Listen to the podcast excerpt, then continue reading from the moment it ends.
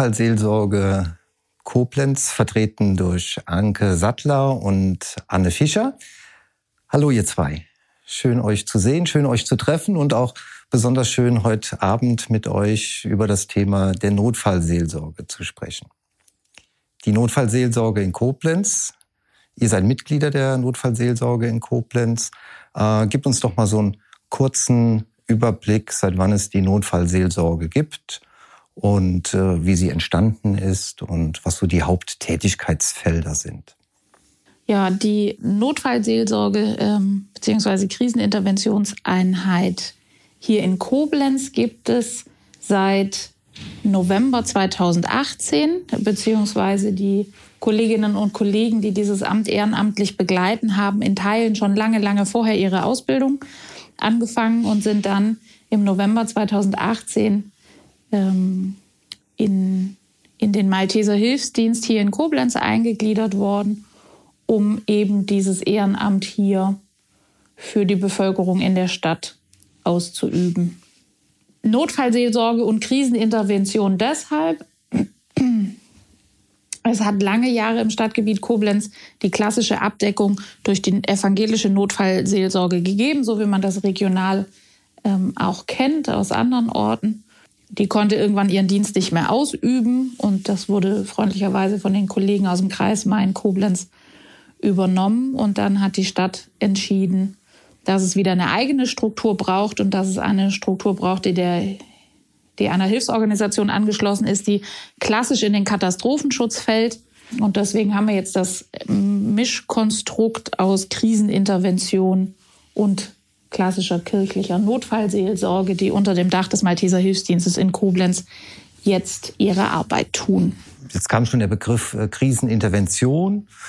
Äh, Notfallseelsorge, da gibt's noch die PSNV, die psychosoziale Notfallseelsorge, aber inhaltlich geht es immer um das gleiche Thema wahrscheinlich. Inhaltlich geht es immer um die Menschen und die äh, in ihrer schweren Stunde nicht alleine dastehen zu lassen, unabhängig der Begrifflichkeit die vorne dran steht. Wenn man in das Landesbrand- und Katastrophenschutzgesetz Rheinland-Pfalz schaut, dann findet man dort die Begrifflichkeit psychosoziale Notfallversorgung in der Abkürzung PSNV. Inhaltlich arbeiten tun die Bereiche, egal ob kirchlich organisiert oder organisiert durch eine Hilfsorganisation, mehr oder weniger identisch, immer am Menschen, mit dem Menschen, um den in, in seiner äh, Krise oder die Betroffenen in ihrer Krise zu unterstützen. Ob da jetzt Notfallseelsorge, Krisenintervention oder PSNV auf der Jacke steht, ist am Ende des Tages egal. Wenn ich das richtig verstanden habe, äh, hat sich diese Notfallseelsorge ähm, aus dem kirchlichen Bereich äh, entwickelt. Also der klassische Notfallseelsorger früher oder bis vor einiger Zeit war der evangelische Pfarrer gewesen, ist das richtig? Sagen wir, Mitarbeiter aus dem kirchlichen Kontext. Das muss nicht, nicht klassisch der Pfarrer oder der Diakon sein, sondern vielleicht auch ein Gemeindereferent oder sonst ein Mitarbeiter aus dem oder eine Mitarbeiterin aus dem kirchlichen Kontext. Wenn wir uns jetzt äh, die Struktur unserer Einheit hier in Koblenz anschauen, dann haben wir hier auch ähm, Kolleginnen und Kollegen, die aus dem kirchlichen Kontext kommen. Wir haben aber vor allen Dingen ehrenamtliche Mitstreiter und Mitstreiterinnen, die nahezu aus jedem Berufsfeld äh, kommen und sich entschieden haben, den Dienst am nächsten an der Stelle zu tun und nicht mehr diese klassische Kirchenstruktur. Es ist also ein reines Ehrenamt, ähm, was die ähm, engagierten Notfallseelsorger hier in Koblenz leisten. Es ist niemand dabei, der das hauptamtlich macht. Das ist richtig. Genau. Ja, wir haben schon gesprochen, wie die Struktur hier in Koblenz ist. Das ist angegliedert an den Malteser Hilfsdienst oder wird durchgeführt vom, unter dem Dach des Malteser Hilfsdienstes. Die Koblenzer Notfallseelsorge ist also für, rein für das Stadtgebiet in Koblenz verantwortlich. Das ist so richtig, genau. Wir arbeiten beauftragt durch die Stadt unter den Maltesern ähm, im Bereich der Stadt Koblenz. Gibt es da Schnittstellen? Also wenn man jetzt den Bereich Koblenz äh, sich mal anschaut, dann gibt es ja Schnittstellen Richtung Westerwald, Richtung Eifel äh, und so weiter. Ähm, Gibt es da Schnittstellen zu anderen äh, Notfallseelsorgeorganisationen oder kann es, kommt es auch schon mal vor, dass Mitarbeiter hier aus dem Koblenzer Bereich dann äh, in anderen Bereichen gebraucht werden, gesucht werden? Das ist äh, durchaus schon vorgekommen. Wir haben, äh, wir werden ja alarmiert durch die integrierte Leitstelle, die bei der Berufsfeuerwehr in Koblenz sitzt. Und die wissen ganz genau, in welchem Bereich, wenn jetzt was anliegt, welchen Bereich äh, sie alarmieren müssen. Es ist schon vorgekommen, dass wir auch für Kollegen aus dem Westerwaldkreis schon mal äh, Vertretungen gefahren sind, da da eine personelle Unterbesetzung war. Ansonsten ähm, wäre es mir jetzt noch nicht so bekannt, dass wir also grenzüberschreitend oder Bezirksgrenzen überschreitend arbeiten. Aber es gibt durchaus ein Miteinander und ja, einen kollegialen Umgang. Also ich sehe da kein Problem, dass wenn ein benachbarter Kreis oder Bereich anrufen würde oder wir Unterstützung bräuchten, das ist durchaus gegeben. Hm? Das ist ja auch schon ein großes Einsatzgebiet. Ne? Also Koblenz, wir haben über 100.000 Einwohner äh, hier in Koblenz. Das ist schon äh, jede Menge, äh, was es da zu versorgen geben könnte. Das ist richtig. Wenn man die ganzen Stadtteile zusammenzählt und schaut, dann kommen schon manchmal paar Kilometer zusammen, die man einmal so quer durchs Stadtgebiet fahren könnte. Und es gibt ja durchaus auch immer wieder Punkte, wo es Unterstützung bedarf, wenn man an geplante Bombenevakuierungen denkt beispielsweise und die vielen Betreuungsstellen, die dann im Stadtgebiet mitunter eingerichtet werden müssen. Ähm, dann ist es immer gut, auf Kolleginnen und Kollegen von außerhalb zurückgreifen zu können. Und ich denke auch, die äh, Katastrophe im Ahrtal hat ganz gut gezeigt, wie wichtig es ist, über alle Bereiche des Katastrophenschutzes hinweg, nicht nur im Bereich der PSNV, ähm, gut zusammenzuarbeiten und gut ineinander zu greifen, um der Bevölkerung die entsprechende Hilfe zukommen zu lassen. Ahrtal ist ein gutes äh, Stichwort. Das heißt, äh, die Notfallseelsorge Koblenz war auch im Ahrtal aktiv gewesen jetzt im Sommer? Ähm, ja, äh, tatsächlich immer wieder ähm, in, in verschiedenen Einsatzgebieten von, von der Alarmierung in der Katastrophennacht selber tatsächlich bis zu ähm, 14 Tage äh, nach dem Einsatz gab es immer wieder verschiedene Punkte, wo, äh, wo wir als Einheit auch, auch gefragt waren, ähm, ein Einsatz beispielsweise war die Begleitung eines, eines Trauergottesdienstes, eines ökumenischen Trauergottesdienstes in einem Stadtteil von Bad Neuenahr-Ahrweiler, aber beispielsweise auch in der Übergangsphase die Unterstützung der Kolleginnen und Kollegen der Notfallseelsorge Ahrweiler, um sie einfach personell besser aufzustellen. Nochmal zur Struktur. Was deckt die Notfallseelsorge Koblenz äh, alles ab? Wir haben gesagt, wir haben äh, ein Einzugsgebiet von über 100.000 Menschen. Seid ihr 24 Stunden am Tag erreichbar? Äh, wie, wie, wie, kann man nicht, wie kann ich mir das als, als Bürger vorstellen? Also wir haben einen Bereitschaftsplan, der wird immer im monatlichen Voraus erstellt, wo jeder, der bei uns mitarbeitet, sich eintragen kann. Äh, wir haben 24-Stunden-Dienste, meistens von sieben bis sieben.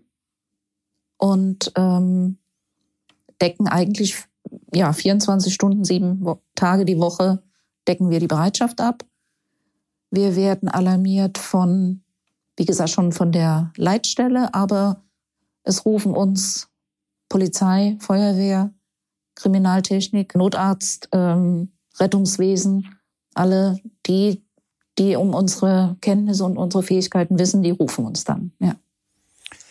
Inhaltlich, ähm, was sind so die Themen, mit denen ihr im Einsatz äh, konfrontiert äh, werdet? Also die größte Herausforderung ist bisher immer die Bombenevakuierungen, die bei uns in Koblenz ja doch öfters mal stattfinden, wo dann bestimmte Bereiche evakuiert werden wo Menschen, die jetzt nicht bei Freunden, Familie oder irgendwo anders unterkommen, in äh, Betreuungszentren betreut werden. Und äh, da sind wir auch mit am Start, falls Bedarf ist, zum Reden, gerade bei der älteren Bevölkerung. Ansonsten kann es durchaus sein, dass wir sehr oft ähm, leider äh, von der Polizei gerufen werden, wenn es darum geht, ähm, ja, Todesnachrichten zu überbringen. Sei es durch äh, ja, Unfälle oder Arbeitsunfälle oder ja, plötzliches Versterben eines Angehörigen. Wir werden aber auch gerufen nach Suizid bei plötzlichem Tod, wenn sich Menschen Sorgen machen, dass plötzlich keiner mehr die Tür aufmacht. Und man muss dann halt feststellen, dass derjenige verstorben ist nach erfolglosen Reanimationen. Äh, was aber auch schon vorgekommen ist, dass wir leider eine Nachricht überbringen mussten nach einem, ja, nach einem Mord. Da musste auch die Familie betreut werden. Ansonsten ist das Spektrum eigentlich vielfältig. Genau, also da sind so diese, diese zwei Hauptpunkte, die wir, die wir begleiten. Das eine ist der klassische Katastrophenschutz, den Koblenz traditionell von der Bombenevakuierung kennt, ähm, indem wir die ähm, Schnelleinsatzgruppe Betreuung unterstützen, mit unserem Dienst, sage ich mal, ein, eine gewisse besondere Qualifikation zu haben im Umgang und im Gespräche führen mit Menschen, was vielleicht die Kollegen aus der Betreuung so nicht, nicht mitbringen können von Hause aus. Und das andere ist eben, wie, wie Anne richtigerweise sagte, diese Abdeckung in diesem 24-7-Tagesbetrieb, was eigentlich unser, unser gängiges Geschäft ist. Also wenn wir uns unsere Alarmierungszahlen angucken, dann ist es viel häufiger, dass wir den Kolleginnen und Kollegen aus, aus äh, Rettungsdienst und Polizei zur Seite stehen mit unserem Dienst, als dass wir tatsächlich eine Katastrophenschutzlage begleiten. Das waren so mal die Aufgabenfelder, die Tätigkeitsfelder äh, gewesen. Nochmal zur Struktur vom, vom, vom Team. 24-7, sagtest du eben, Anke, wird abgedeckt. Mit äh, wie vielen Personen seid ihr denn dort im Ehrenamt äh, tätig?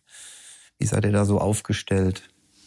Klassisches Dilemma eines Ehrenamtes. Äh, wir haben nie genug Mitstreiterinnen und Mitstreiter ähm, auf dem Papier immer mehr als tatsächlich äh, praktisch im Dienst, was einfach daher rührt, dass jeder von uns natürlich auch die Freiheit hat, zu sagen, ich bin gerade in der Phase meines Lebens, dass ich das nicht gut kann. Denn wichtig für unseren Dienst ist, dass wir mit beiden Beinen gut im Leben stehen und für uns ausgeglichen sind, damit wir Menschen in ihren schwierigen Situationen unterstützen können. Und wenn dann ein Kollege, eine Kollegin sagt, in meinem privaten Umstand gibt es gerade nicht her, dann steht es natürlich auch jedem zu, äh, sich die Pause zu nehmen, die er braucht, um sich zu sortieren oder sich vielleicht auch gegen den Dienst ähm, zu entscheiden.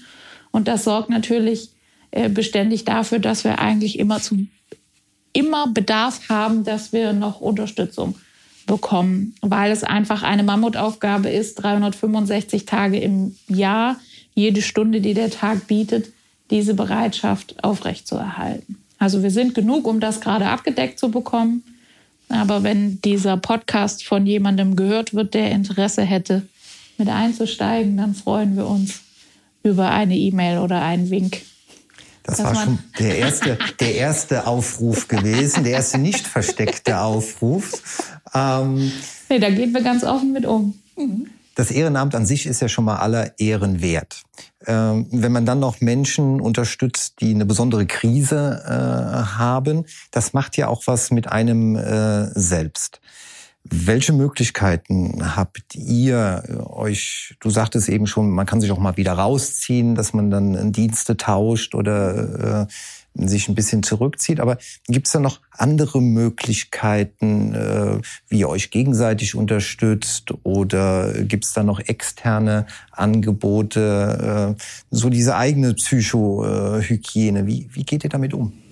Also wichtig, glaube ich, vorweg ist, ähm, dass es eine fundierte Ausbildung ist, die man macht, um das Ehrenamt vernünftig begleiten zu können. Man selber auch die Chance hat, sich mit verschiedenen Themen auseinanderzusetzen. Denn wenn wir äh, in die Gesellschaft gucken, dann sehen wir ja, dass die Themen Sterben, Tod und Trauer jetzt nicht das ist, wo die gemeine Bevölkerung sagt, hurra, das ist das, ich unterhalte mich über nichts anderes, sondern die Tendenz ist ja eher zu gucken, wie wie können wir möglichst lang, möglichst jung und faltenfrei bleiben.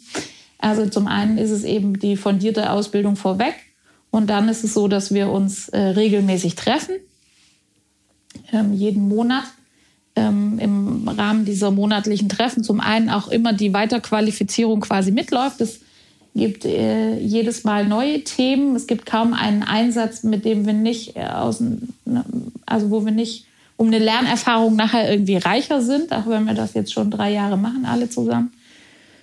Ähm, wir haben Supervision ähm, gemeinsam. Auch das ist wichtig, dass wir voneinander ähm, lernen können und haben dann natürlich auch zwischenzeitlich durch die Dienste, durch diesen besonderen Dienst, der uns hier verbindet, auch gute Kontakte untereinander, sodass wir uns untereinander auch mit Rat und Tat zur Seite stehen und uns ähm, aushelfen. Aber beispielsweise im Einsatz auch immer die Möglichkeit, über eine sogenannte äh, Rückfallebene äh, telefonisch kurzfristig auch Unterstützung zu bekommen, die auch sicherstellt, dass äh, wenn äh, der Gesprächspartner das Gefühl hat, ähm, dass derjenige, der im Einsatz war, ähm, vielleicht einen Bedarf hat, dass da auf alle Fälle jemand ist, der drauf guckt. Also sind so verschiedene, verschiedene Ebenen, die wir eingezogen haben.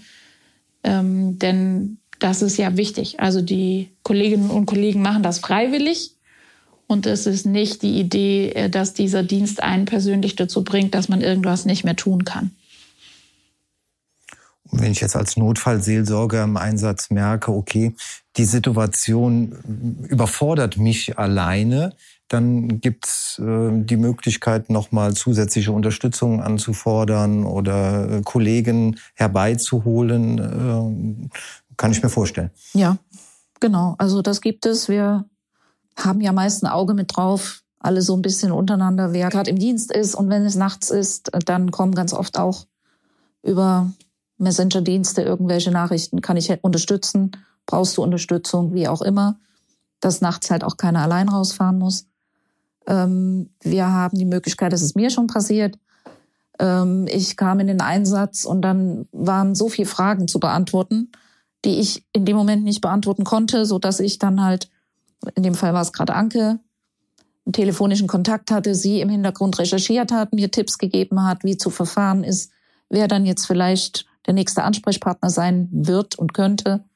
Also das finde ich bei uns jetzt auch im Team äh, sehr, sehr schön, dass wir untereinander wirklich einer auf den anderen immer ein bisschen Auge hat und mit Rat und Tat zur Seite stehen.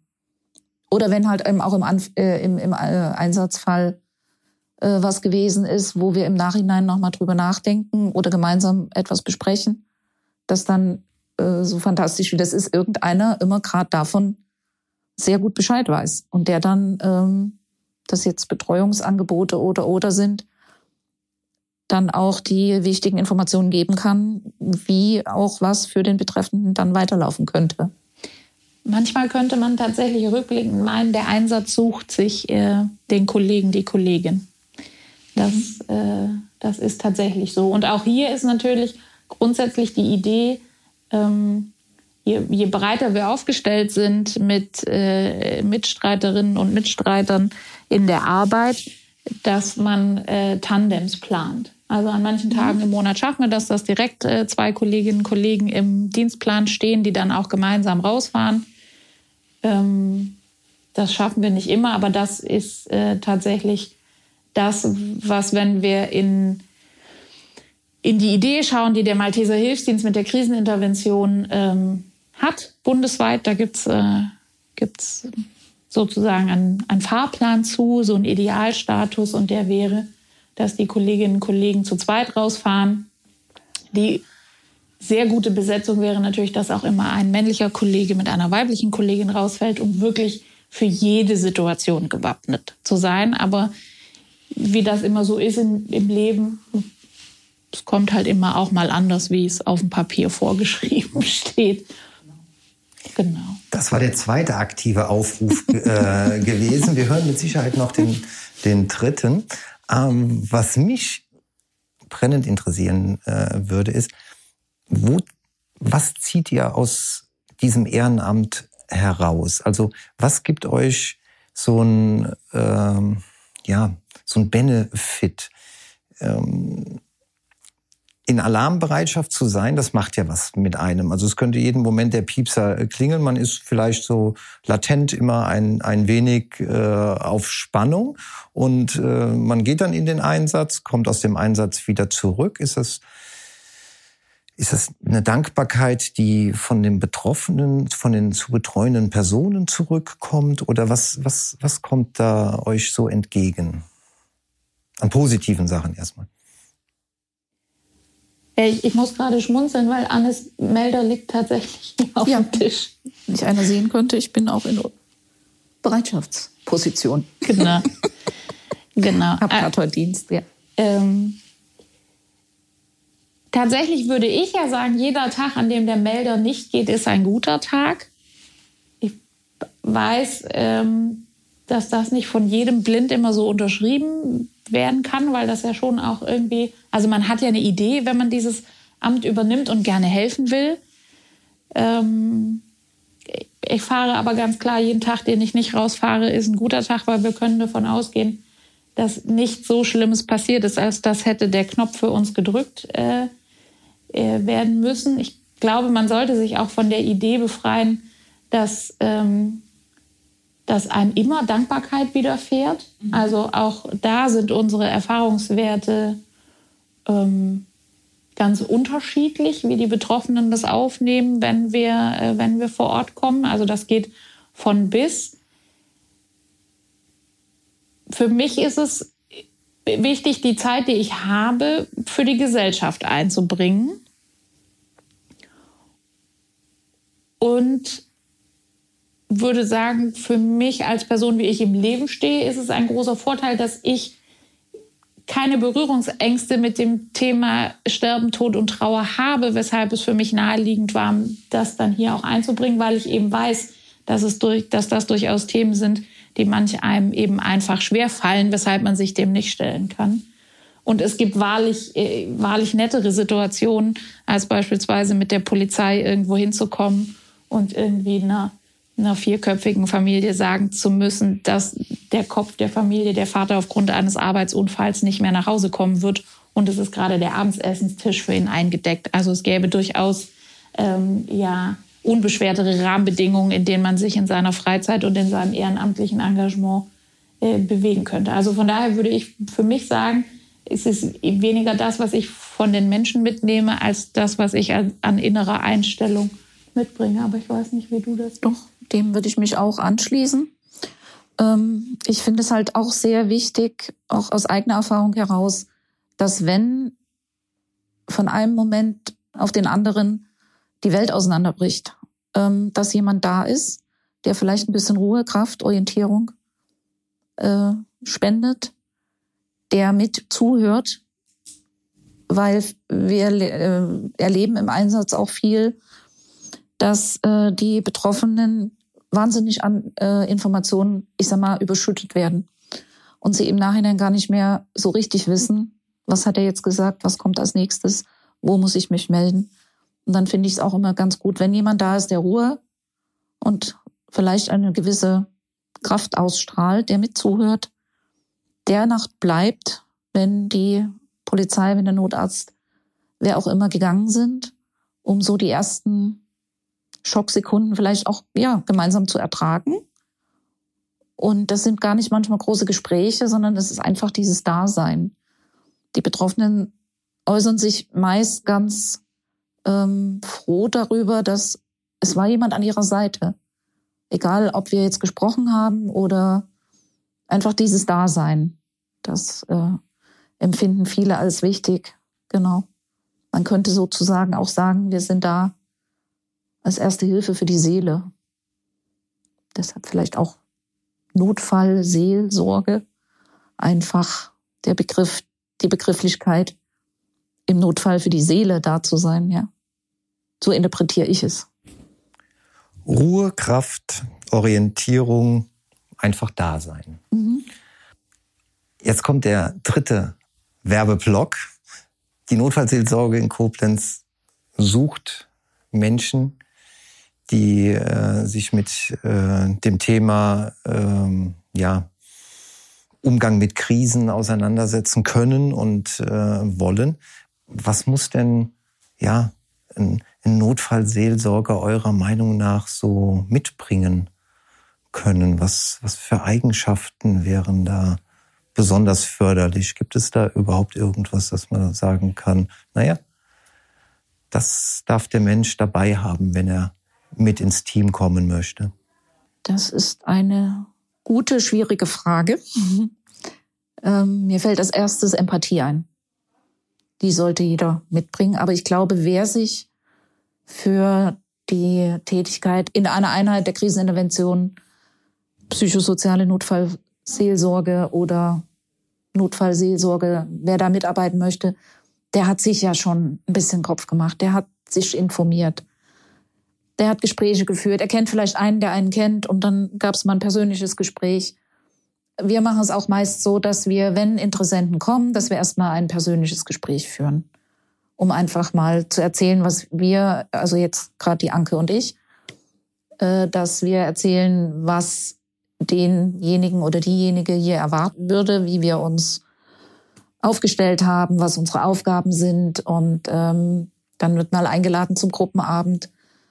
Dann gibt es bestimmte Ausbildungspunkte, die durchlaufen werden müssen. Und ähm, ja, eine gewisse Menschlichkeit, ein gewisses Empathiegefühl bin ich wieder dabei. Und ähm, ja, auch die, die Bereitschaft, Zeit zu investieren, für andere da zu sein.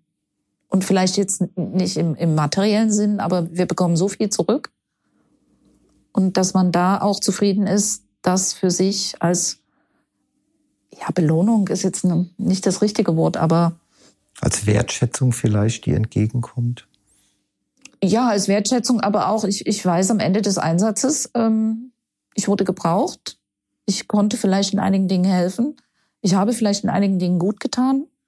Ich bin vielleicht auch zur Tür hinaus komplimentiert worden, aber das ist für mich vollkommen in Ordnung, weil es das ist, was derjenige Mensch gerade braucht. In dem Moment für sich entschieden für hat. Sich ne? entschieden ich habe meine Hilfe angeboten und wenn genau. sie in dem Moment nicht erwünscht war, dann ist es auch okay. Ne? Genau, so ist das. Und der Dienst führt ja, glaube ich, auch schon dazu, dass wenn wir nach Einsätzen nach Hause kommen oder manchmal mit ein paar Tagen Zeitverzug darauf gucken, wenn wir für uns in irgendeiner herausfordernden Situation stecken, dass man dann auch manchmal an den Punkt kommt und denkt, das eigene Leben ist doch gar nicht so wild, wenn man ja, bedenkt, was andere irgendwie ja. durchzustehen haben. Ne? Also es macht einen, glaube ich, für sich selber manchmal auch einfach nur äh, dankbar und so ein bisschen auch pragmatisch. genau. Also man lernt schon viel Demut und Dankbarkeit und. Genau. Aber neben dem neben der, der Empathie und dem Interesse äh, an, äh, am, am Menschen ist, glaube ich, das, was Anne sagt, ähm, ganz wichtig, dass man Zeit mitbringen muss und auch so ein bisschen aushalten muss, dass die Dinge so lange dauern, wie sie dauern. Also die Ausbildung dauert ihre Zeit. Ähm, vielleicht dauert das Warten auf den ersten Einsatz auch, auch seine Zeit. Ähm, Vielleicht dauert es auch einfach, bis man irgendwie in einem Einsatz angekommen ist, wo man für sich selber, wenn man nachher rausgeht, sagt, äh, das ist genau das, weshalb ich das mache, weil nicht das, was unser Anspruch ist, eben in diesen Situationen zählt, sondern das, was die Menschen brauchen. Und ähm, von daher würde ich sagen, braucht es Ausdauer auf ganz, äh, ganz vielen vers verschiedenen Ebenen. Wenn man eher zu der Kategorie äh, Macher gehört, dann glaube ich, braucht es einen anderen Bereich, in dem man sich, in dem man sich äh, engagiert. Wir stehen eher für die unaufgeregte Hilfe nach Bedarfslage. Ja, was mir gerade noch einfällt, ist auch, was wichtig ist, ist schon, wie du sagst, das Interesse am Menschen und auch die Toleranz den Menschen gegenüber in seinen vielfältigen Facetten, die er an den Tag legen kann, die er hat, seine Eigenheiten. Ähm, zu wissen, es wird nie so ablaufen, wie ich es gern hätte sondern ich muss mich auf viele Situationen einstellen und ich muss Menschen in ihrer Art und Weise, sollte ich, akzeptieren und respektieren. Das wäre auch noch wichtig.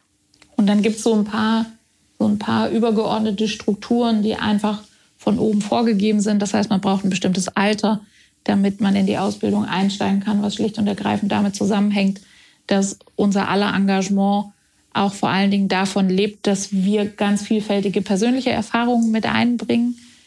Ähm, das heißt, es gibt so ein, so ein Mindestalter, mit dem man starten kann. Man braucht irgendwie einen Führerschein, weil wir einfach das komplette Stadtgebiet Koblenz abdecken. Und wir fahren zwar nicht mit Blaulicht zum Einsatz, aber nichtsdestotrotz sollte relativ zeitnah nach der Alarmierung man sich irgendwie an der jeweiligen Stelle natürlich einfinden können. Das ist mit den öffentlichen Verkehrsmitteln nicht immer gegeben. Das heißt, es gibt noch so ein paar Rahmenstrukturen drumherum, die man, die man einfach bedenken muss. Aber da sind wir dann gerne gewillt, im, im persönlichen Gespräch das alles zu beantworten und zu schauen, wie man zusammenkommt. Also man braucht einen Arbeitgeber, wenn man im Berufsleben steht, braucht man einen Arbeitgeber, der, der da auch mitspielt, muss man ganz klar auch sagen. Und da sind so, so verschiedene Nebenschauplätze, die einfach mit bedacht werden müssen, unabhängig vom persönlichen Interesse am Thema und dem Willen, sich gerne einbringen zu wollen. Und die Familie sollte es auch mittragen, weil wenn mein Melder geht, ist mein Mann auch wach. Wenn er zum Beispiel in der Nacht geht. Und er muss es auch mittragen, jetzt in meinem persönlichen Fall, dass ich dann aufstehe, dass ich losfahre, dass er nicht weiß, wo ich bin. Und dass du vielleicht ein bisschen anders nach Hause kommst, als du gefahren bist. Genau, genau, auch das. Ich habe mein letztes Jahr an Heiligabend mit dem Weihnachtsbraten in der Küche stehen lassen, weil der Melder ging. Ja, ja das also passt. von daher äh, ist Ja. das auch ein, ein Sehr guter viel an Hinweis nochmal. Auch gefragt. ne? Ja, Von allen Seiten, von genau. allen Seiten, ja. Sehr interessante, sehr emotionale Einblicke, die ihr uns äh, die letzten Minuten gegeben habt. Wenn jetzt wirklich einer der Zuschauer Interesse hat, sich diesem Thema ein bisschen näher zu widmen, ein bisschen zu beschäftigen, wie wird man denn auf euch aufmerksam? Wie kann man euch erreichen, kontaktieren? Am einfachsten geht das sicherlich äh, via E-Mail. Ähm, gerne an anke.sattler.malteser.org oder über unseren Instagram-Kanal mhd.koblenz einfach eine kurze Nachricht schreiben, die Kontaktdaten hinterlassen und dann melden wir uns gerne zeitnah zurück. Vielen Dank, Anke und äh, Anne, für die Einblicke in euer Ehrenamt. Sehr, sehr gern. Danke fürs Vorbeischauen. Ja, genau. Danke für dein Interesse. Das war dann die Weihnachtsausgabe des Mittelrhein-Podcasts gewesen. Und äh, euch wünsche ich, dass ihr weiter gesund bleibt und dass dieses Jahr, Anke, der Weihnachtsbraten gegessen werden kann und dass nicht ein Einsatz kommt und er muss dann stehen bleiben. Oh, ich habe, glaube ich, keine Bereitschaft am 24. Für mich sehe ich das entspannt. Vielen herzlichen Dank. Ja, genau. Ich freue mich dann auf den ersten Weihnachtsfeiertag. Danke euch. Dankeschön. Danke.